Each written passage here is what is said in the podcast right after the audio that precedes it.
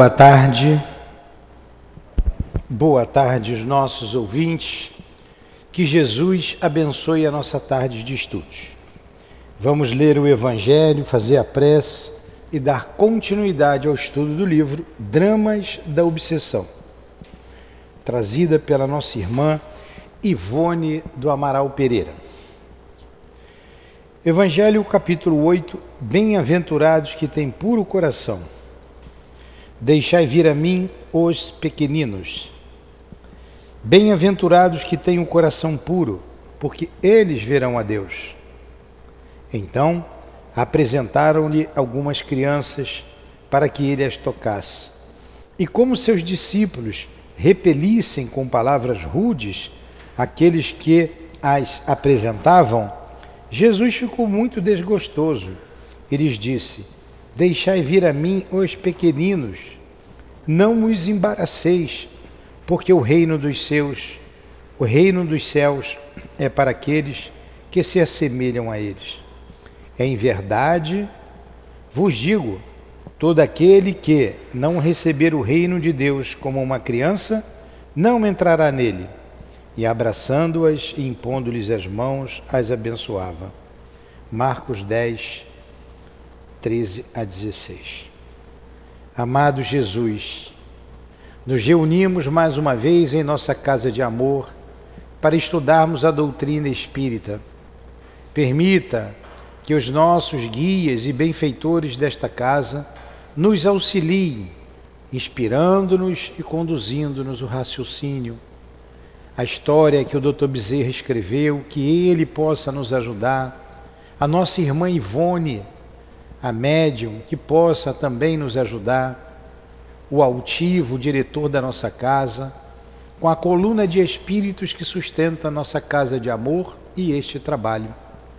O nosso irmão Kardec, Leon Denis, em nome desses espíritos amigos, condutores de nossas vidas, em nome do amor, do amor que vibra nesta casa de amor, em nome do nosso amor, Lurdinha, mas acima de tudo, em nome do amor de Deus, nosso Pai, e do teu amor, Jesus, que damos por iniciados os estudos da tarde de hoje.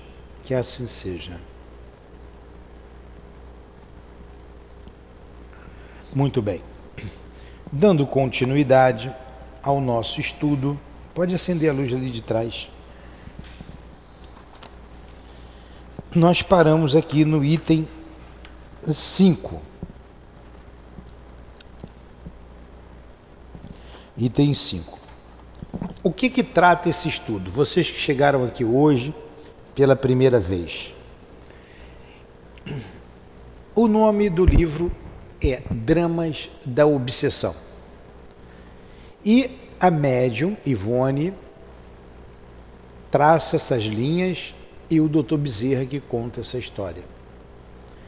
É a história de uma família que passa por um processo obsessivo muito grave. Uma família numerosa, pobre, ela relata uma família de miseráveis. Pai, mãe e dez filhos. O pai se suicida com um tiro na cabeça. A filha mais velha se suicida logo em seguida, tomando veneno. O outro filho, de 15 anos, se joga debaixo do trem e é salvo por mãos milagrosas. Já tinha tentado suicídio outras vezes. E a família estava em polvorosa. Esses espíritos que se suicidaram permaneciam na casa e ali um grupo que obsidiava, queria a morte de todos eles. Um grupo, e foi orientado, foi pelo Dr. Bezerra, foi mandado dois espíritos, um chamado Roberto, que era médico, assistente do Dr. Bezerra, e um índio chamado Peri. E eles constataram que havia ali um drama muito sério e que precisava de uma intervenção urgente senão toda a família iria sucumbir. E a, a ordem foi dada da seguinte maneira: tirar o obsessor chefe do grupo, que normalmente é o mais inteligente, sempre é o mais inteligente ou o mais cruel. E assim foi feito. Pediu o grupo de médios que se preparassem para receber esse espírito na casa espírita a qual a Dona Ivone pertencia. Pediu que se tirasse, retirasse dali os dois que estavam o chefe da família alucinado dentro de casa e a filha caída no solo, contorcendo-se em dor. Assim foi feito, retiraram os dois suicidas para aliviar a tensão da família. Em seguida, ele falou quem era esse espírito chamado Roberto de Canalejas. Era um auxiliar dele que tinha sido médico em Portugal e desencarnou,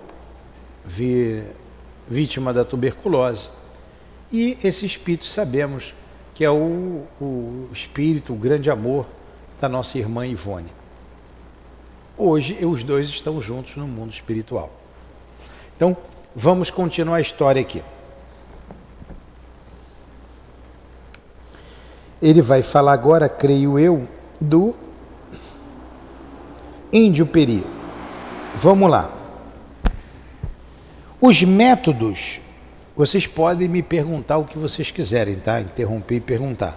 Só não pode ficar com o celular ligado. A não ser para deixar um livro aí, né? Deixa eu desligar aqui o meu, para não atrapalhar.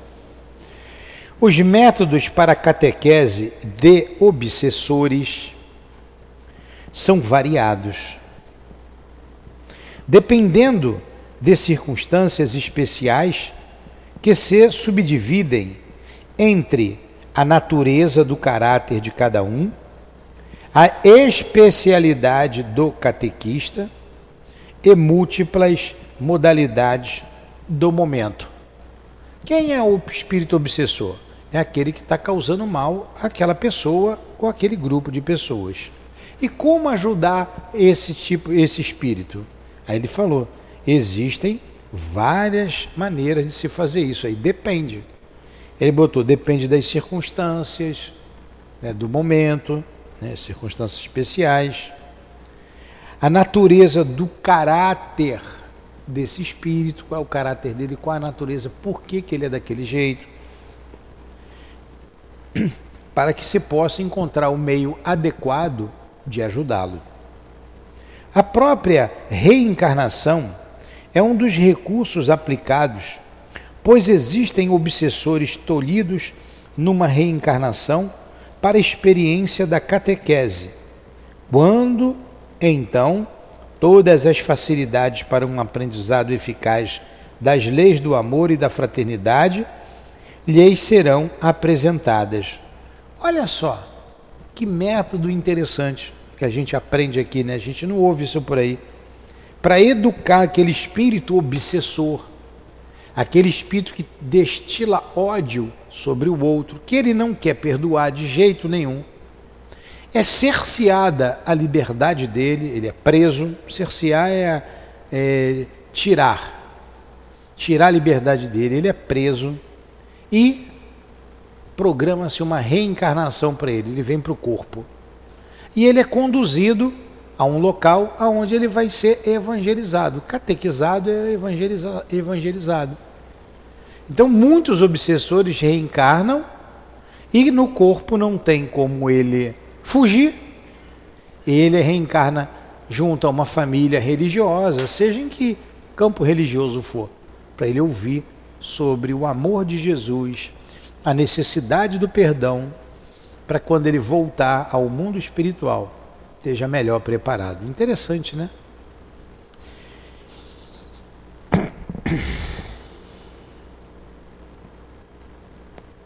Ó, a própria reencarnação, vou ler de novo, é um dos recursos aplicados, pois existem obsessores tolhidos numa reencarnação para a experiência da catequese, quando então todas as facilidades para um aprendizado eficaz das leis do amor e da fraternidade lhes são apresentados.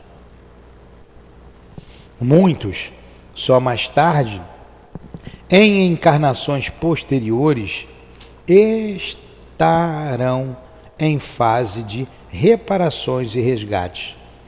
Fora necessário, primeiramente, conceder a esses infelizes transfugas do dever possibilidade de sofrer posteriormente a consequência dos seus atos maus, amparados pela resignação, pela esperança e o desejo de emenda, a fim de que o seu calvário não se tornasse demasiadamente angustioso e, portanto, contraproducente. Olha, esse, esse pedaço que eu li aqui, ele é muito importante. Muito importante. É, nada na lei de Deus passa em branco. Esses espíritos, por fazerem muito mal, eles, eles primeiro, o que a lei de amor faz? Eles reencarnam, eles não respondem pelo mal que fizeram, eles são evangelizados. Daí tantas crianças aqui na nossa evangelização.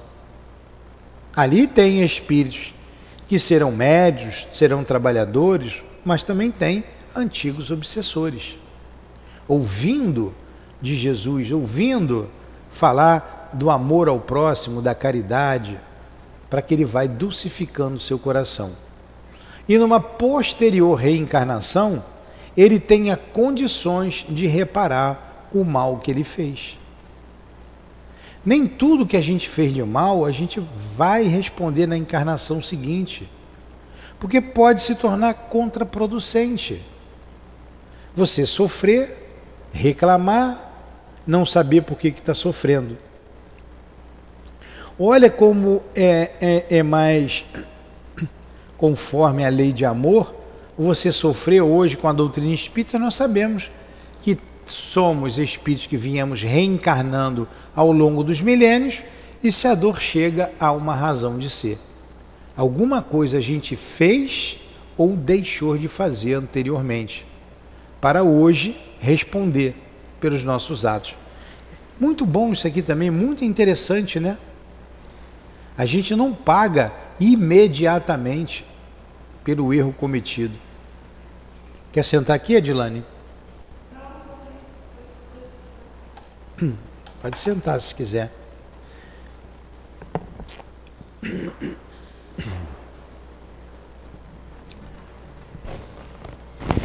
O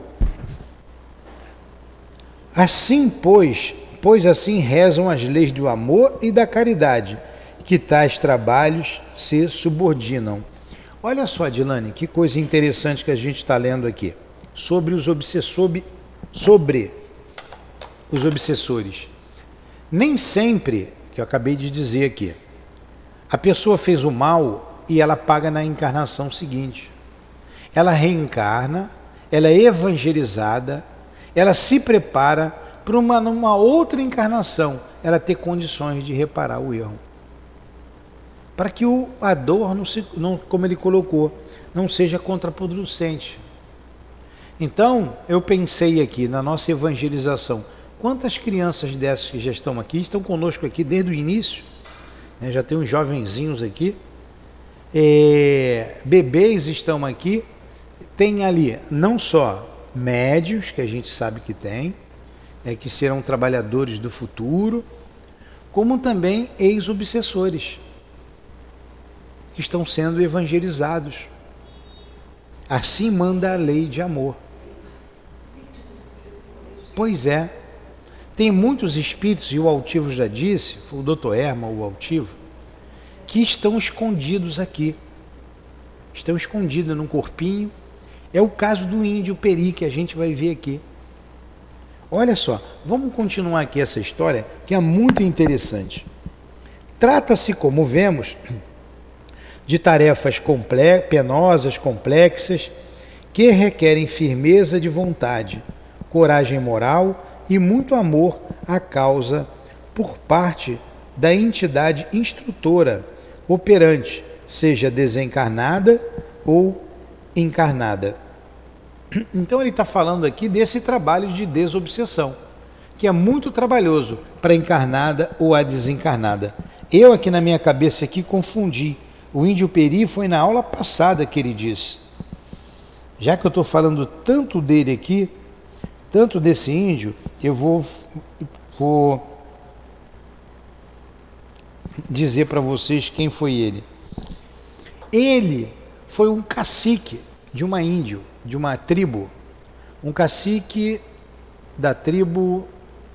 Qual é o nome da tribo? Tamoio. Um cacique da tribo Tamoio. Esse índio Peri. Um assistente do Dr. Bezerra. Mas ele não era índio antes. Ele veio lá da, daqueles países muçulmanos.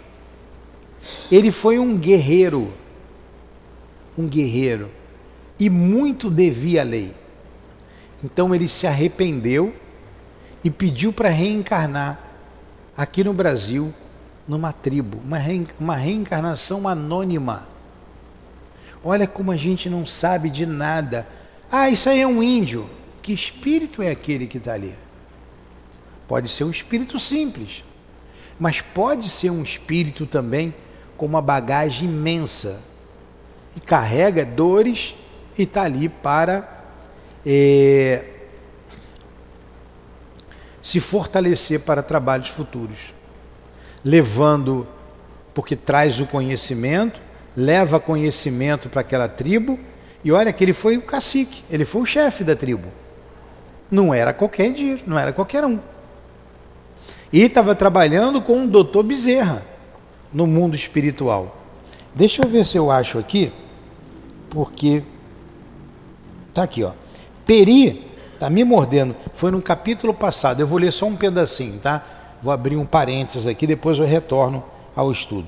Peri era especializado em tarefas tais, né, tarefas de desobsessão, de socorro a obsediados. E possuía métodos particulares, os quais aplicava com eficiência sempre que necessário ele tinha mais um jeito diferente de trabalhar do Dr. Roberto, que era mais delicado, era médico. Né? Trazia as suas ordens pequeno pelotão de auxiliares. Ó, ele ainda tinha um grupo que trabalhava com ele, que obedecendo-lhe fielmente, tais os milicianos ao seu general, junto dele desempenhavam um concurso valioso de proteção ao próximo, enquanto assim agindo em defesa dos mais fracos. Reparavam deslizes graves de um passado reencarnatório remoto, como explicar, explicamos atrás. Esse era o Peri. Mas ainda mais, tem mais aqui sobre o Peri.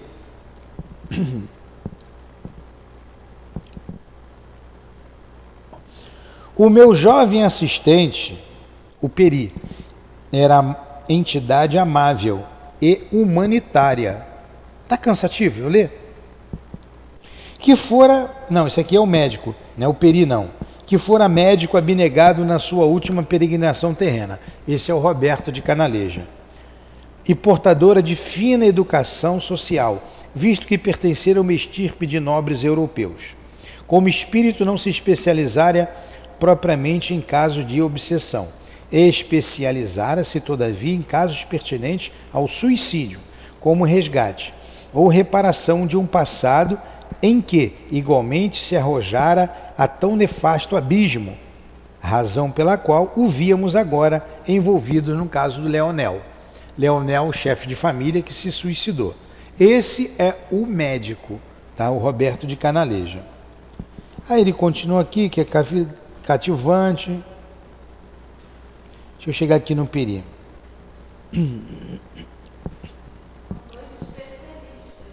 Eram dois especialistas.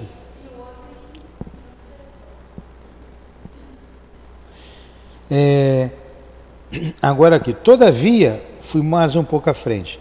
Nem sempre há irradiante bondade desse jovem, do Dr. Roberto, ó, nem sempre a irradiante bondade desse jovem seria suficiente para deter os arremessos do ódio obsessor. Necessárias se tornariam, por vezes, medidas outras incompatíveis com a doçura do seu caráter. Era uma pessoa, viu, Adilane, o doutor Roberto de Canalejas, que você tanto gosta? É uma pessoa fina, educada, bondosa, estudiosa, inteligente. Então, devido ao seu caráter, não tinha situações que não tinha, ele não tinha como agir. Aí é que entra o Peri, aí entra o Newton José da vida, né? Aí entra um Newton José. É. Então dispunhamos de individualidade da categoria de Peri. Porque tinha situações que não era, não dava para o doutor Roberto agir. Aí entra o Peri, a qual bondosa, olha só, e incapaz de arbitrariedades, exercia energia militar sempre que necessário ele, o Peri, ele era bondoso, só ele era rígido. Ele foi forjado na disciplina militar. É, então, dispunhamos de individualidade da categoria de Peri, a qual bondosa e incapaz de arbitrariedade exercia energia militar sempre que necessário. Como antigo chefe de hordas guerreiras da Arábia, que fora em existência remota e mais tarde como cacique da, cacique da tribo dos tamoios. Olha só, ele foi chefe de hordas guerreiras lá na Arábia. Então era um militar disciplinado. E mais tarde veio como cacique nos Tamoios. Na última encarnação dele, ele foi um cacique da tribo dos Tamoios. Espírito capacitado para aquele tipo de trabalho. Acresce a circunstância de que as entidades obsessoras, tão materializados, permanecem dentro da própria inferioridade de princípios, tão vinculados ao mal, se deixam ficar, que, a fim de servi-las, auxiliando-as a se deterem ao declive em que resvalam, nos obrigaremos a desempenhos assistenciais igualmente materializados, assaz grosseiros para um espírito. Porque o obsessor, ele está tão materializado que precisa de um instrutor também firme, que saiba lidar com esse tipo de espírito. Tratar com tais vultos será tratar com homens rudes, inferiores de caráter, embaraçados no apoucamento das paixões e dos preceitos. Está vendo? Lidar com o obsessor é lidar com espíritos rudes, que não é qualquer um. É. Não é que o outro não tivesse capacidade. O outro se especializou em socorro aos suicidas. Como Leonel se suicidou, a filha se suicidou, ele foi prestar o devido concurso, dentro da capacidade dele. E para lidar com o espírito mais endurecido, o outro tinha mais prática. Ambos bondosos, ambos competentes, ambos trabalhadores do Senhor, mas cada um dentro da sua especialidade. Entenderam isso? Vocês estão voando ou estão entendendo, vocês três aí? Você está entendendo? Muito bem. Você sabe o que é um obsessor, não sabe? Você escuta as vozes na sua cabeça? Não. Mas você sabe o que é um obsessor. Mas que fala na sua cabeça, fala. Já vi você falando sozinho um monte de tempo. Com quem que você fala sozinho? Hum? Ah, com obsessor, né? O que, que eles mandam você fazer?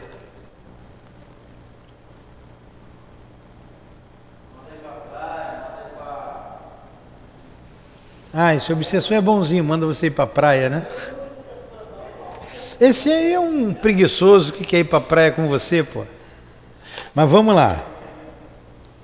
É, aí vamos continuar aqui. Esse trabalho de desobsessão é um trabalho complexo, viu, Adilane? E a gente está estudando muito esse trabalho aqui. É lá no livro do Carnaval, nas Fronteiras da Loucura, é aqui com a Dona Ivone. As leis da fraternidade pelas quais se conduzem os obreiros do mundo espiritual estabelecem assistência incansável ao obsessor. As leis de amor tratam bem o obsessor. No intuito de convencê-lo à reforma de si mesmo. Porque o objetivo é ele se transformar, não é ele continuar mal. E todo mundo é perfectível. Jamais o violentam, porém, a essa meritória atitude, quando compreendem ainda não preparado pela ação fecunda dos remorsos. Porque quando você entra na questão do remorso, você está se arrependendo, é o arrependimento, vem uma dor íntima. Aí é mais fácil você conduzir essa pessoa, ajudar esse espírito. Agora, quando ele ainda não entrou é, nessa, nessa questão, nessa, nesse sentimento, nesse tipo de sentimento, é o que ele está dizendo aqui, jamais o, o violentamos. Porém, a essa meritória atitude, quando compreendem, ainda não preparado para a fecunda ação dos remorsos. Existem obsessões baseadas no ódio e no desejo irrefreável de vinganças insolúveis numa etapa reencarnatória. Ó, a senhora que está dormindo aí é o obsessor que faz dormir, tá? Ó, ó o que acontece, ele não quer que você preste atenção. Olha só, existem obsessões, existem obsessões. Aqui, olha, às vezes eu estou falando uma coisa, obsessão, uma obsessão, e vocês não sabem o que é uma obsessão. E vou ler aqui no Evangelho. Eu vou ler aqui no Evangelho que fica mais fácil para vocês. Eu vou ler aqui. Está aqui no 81. Você sabe o que é uma obsessão? Estou falando de obsessão, obsessão. O Sandra, o que é uma obsessão?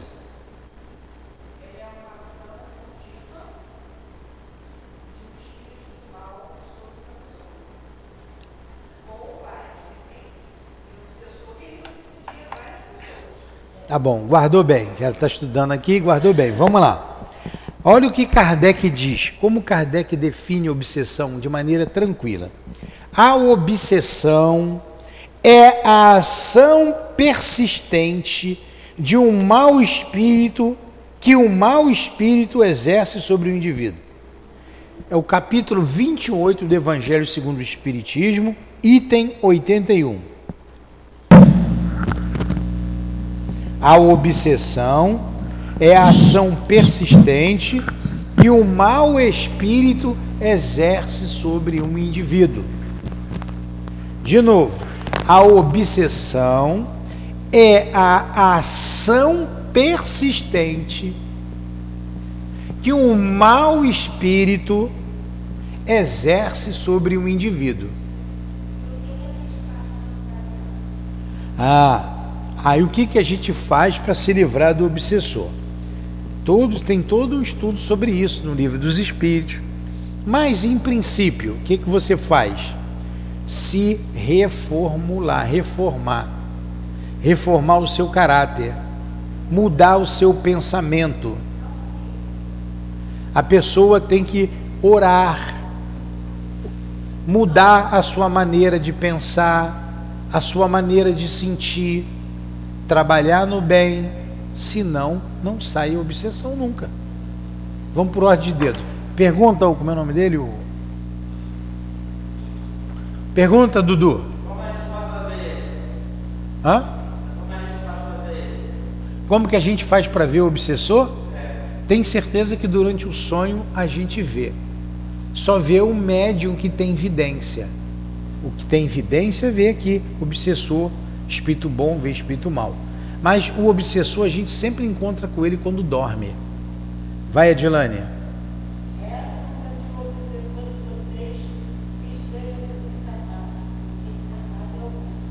Ainda tem mais, ela lembrou bem. Tem obsessor encarnado e tem obsessor desencarnado, tá? Tem. Você tem um encarnado dentro de casa. Tá vendo? É, é uma luta.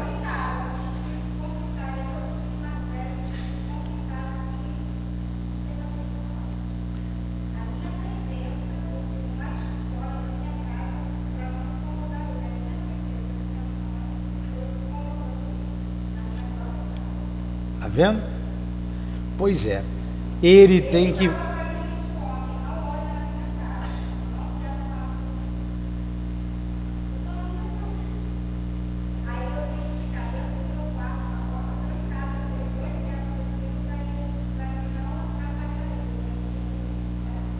Está vendo como é que é? É isso mesmo. É uma perseguição. O que, que o obsessor faz? É isso aqui. É uma perseguição. É uma ação persistente que ele exerce sobre alguém, sobre o indivíduo.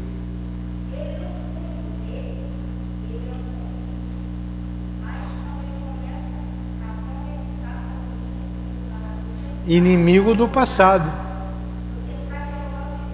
e inimigo do passado, vem junto. Ó, a gente sabe de um caso, já sabe desde a barriga da mãe, que está vindo um inimigo do pai. O pai vai ter problema sério com aquele filho. É isso aí. Então vamos lá.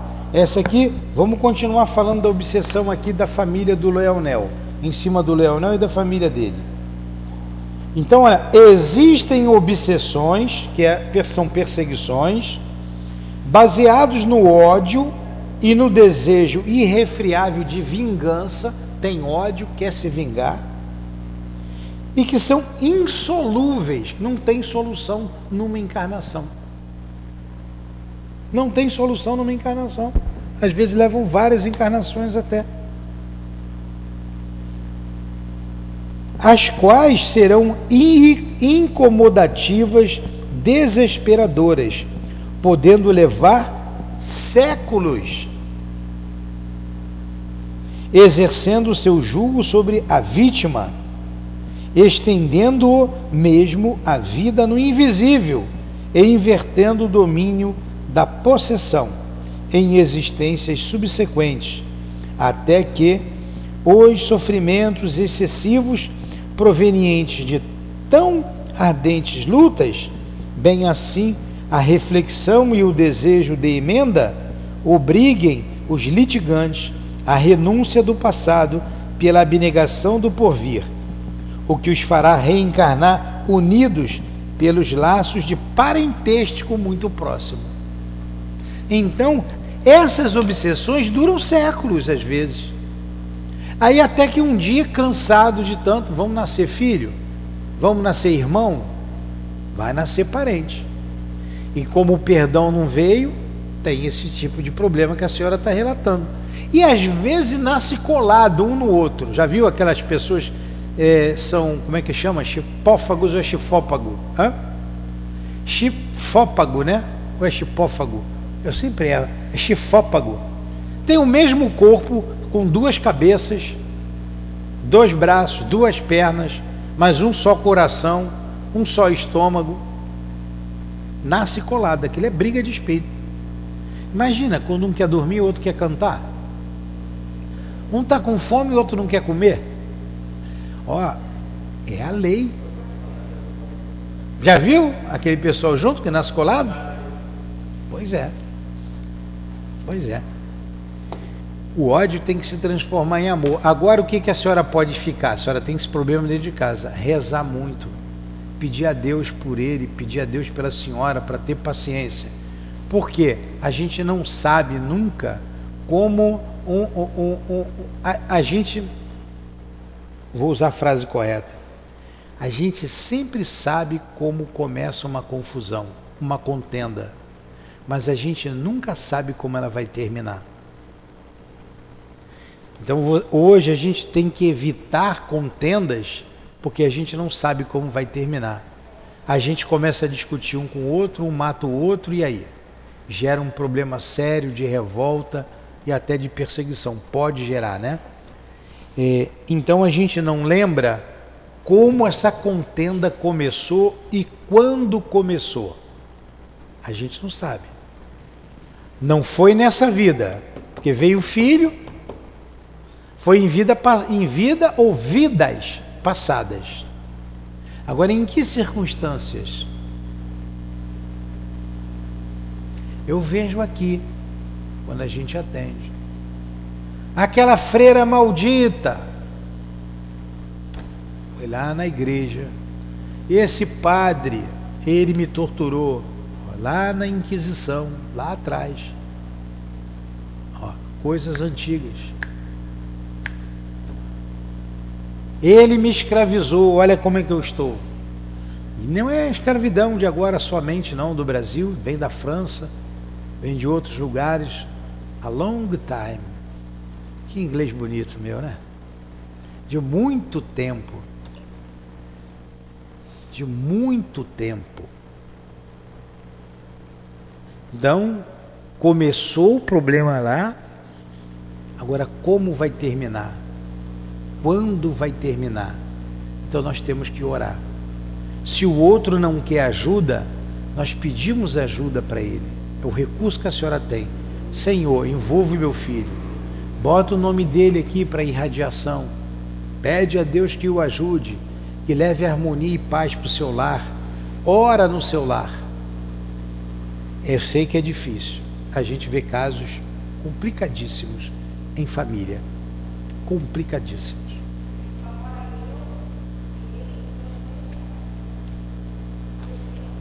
Vendo? E a senhora estava sumida daqui, hein? Não pode sair da casa espírita. Não pode sair. Não estou dizendo que tem que ser espírita. Se for outra religião, vai para a igreja da senhora, vai, mas que siga. É, peça a Deus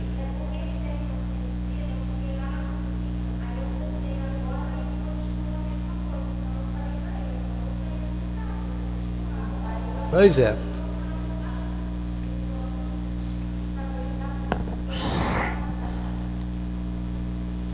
Então reencarna unidos pelos laços de parentesco muito próximo, constantemente como irmãos consanguíneos, até como pais e filhos, e mesmo cônjuges.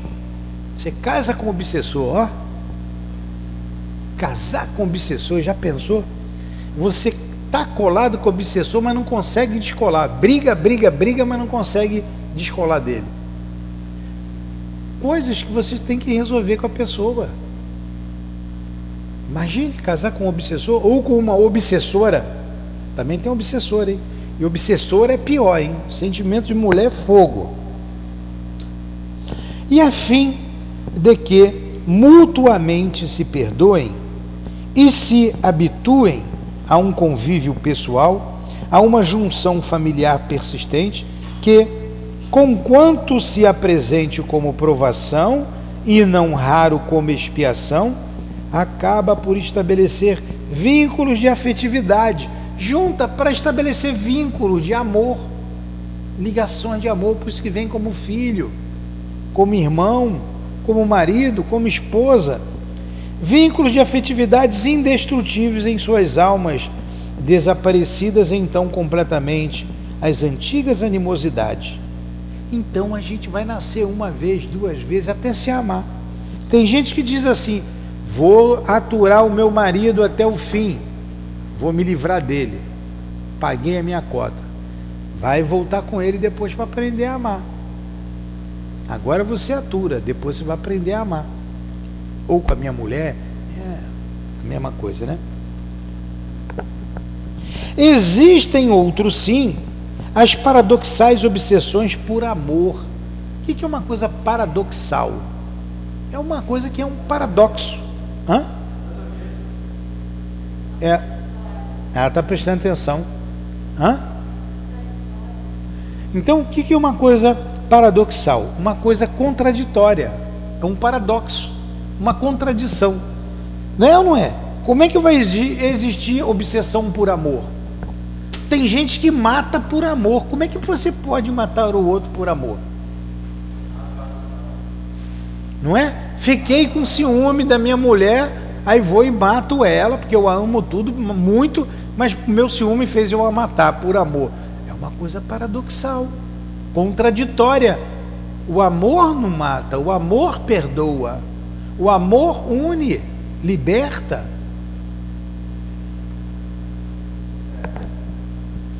Então existe outro sim, as paradoxais obsessões por amor, né?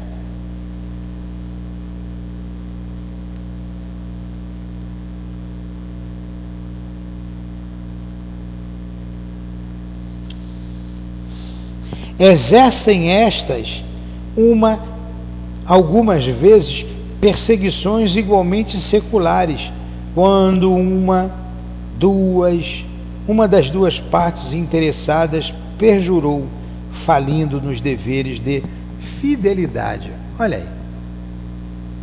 No livro é, Recordações da Mediunidade, que foi o livro anterior a esse, a Dona Ivone conta um caso desse, que a moça teve um problema muito, casou, engravidou, com três meses de casada, parou de andar, o tempo foi passando, ela parou de mexer os braços, depois parou de, de abrir a boca, parou de comer, a barriga foi crescendo, a criança morreu na barriga, ela sofreu muito, ela não mexia nem mais as pernas para abrir nem para fechar, comia através de tubos e acabou desencarnando.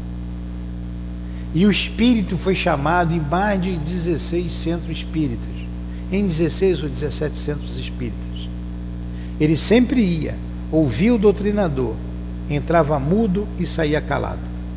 E da última vez que ele foi atendido numa mesa de trabalho mediúnico, e foi atendido pelo lá pela dona Ivone, ele disse: É a última vez que eu venho a uma reunião dessas. E nunca mais ele compareceu. E a moça morreu.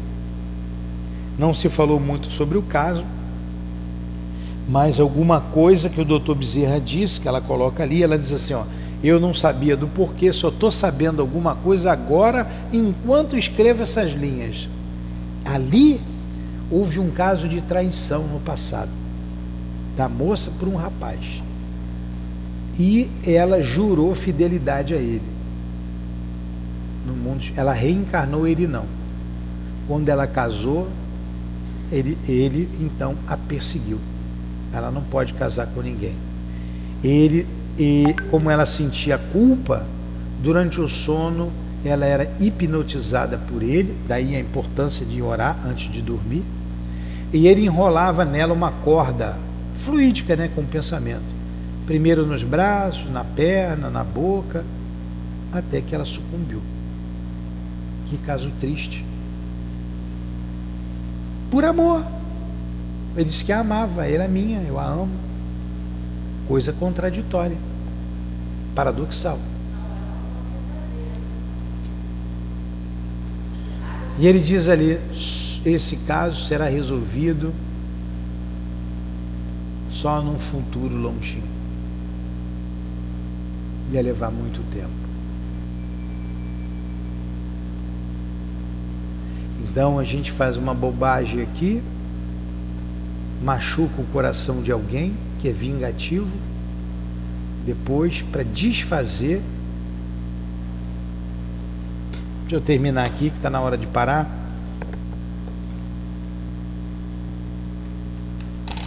Tão cruéis e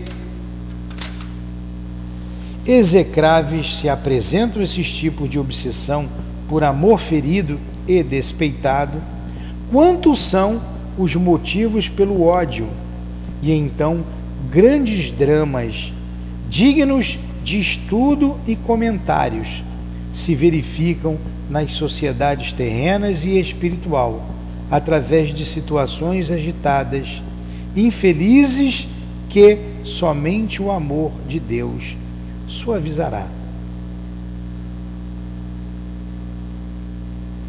Vou parar por aqui, que ele vai falar de obsessões sexuais e não vai dar tempo. Gente, eu não consegui sair desse pedaço ainda. Eu vou começar na aula que vem, aqui na página 23. Vou voltar só um pouquinho. Existem outros, outros sim, as paradoxais obsessões. Vocês me lembrem, semana que vem, tá? A gente vai continuar daqui. Que estudo interessante, não é? É ou não é? Interessantíssimo. Vamos fazer a nossa prece?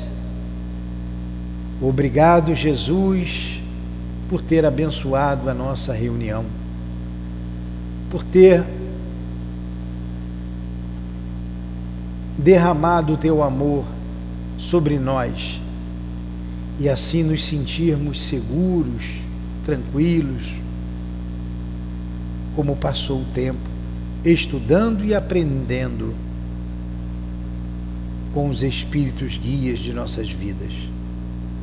Muito obrigado a Dona Ivone, que dedicou a sua vida à mediunidade séria, responsável e nos deixa um grande legado. Muito obrigado ao Dr. Bezerra, que narra a história, a Leon Denis, um dos guias da médium, Allan Kardec. Muito obrigado Altivo, muito obrigado aos espíritos guias da nossa casa de amor, às nossas irmãs queridas. Muito obrigado.